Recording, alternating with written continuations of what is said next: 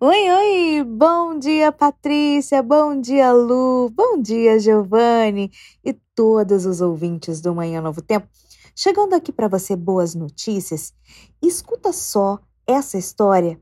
A Escócia se tornou o primeiro país do mundo a interromper o uso de anestésico desflurano em seus hospitais devido à ameaça que representa para o meio ambiente.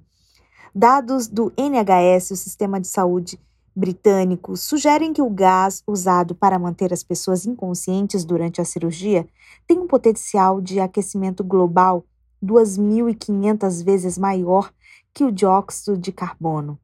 Bani-lo na Escócia reduziria as emissões equivalentes ao abastecimento de 1.700 residências por ano. Os hospitais do Reino Unido já cortaram. Nos últimos anos, mais de 40 fundos hospitalares na Inglaterra e vários hospitais no país de Gales pararam de usá-lo. O NHS England deve introduzir uma proibição semelhante a partir de 2024, que vai proibir seu uso para tudo, menos em circunstâncias excepcionais. Removê-lo nos hospitais do NHS na Inglaterra reduziria as emissões nocivas equivalentes às causadas pelo fornecimento de energia a 11 mil residências todos os anos, de acordo com a análise do NHS sobre o uso de desflurano em 2020.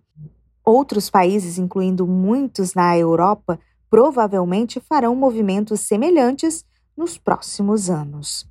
Notícia boa para começar o seu dia muito bem e informado tem aqui no Manhã Novo Tempo.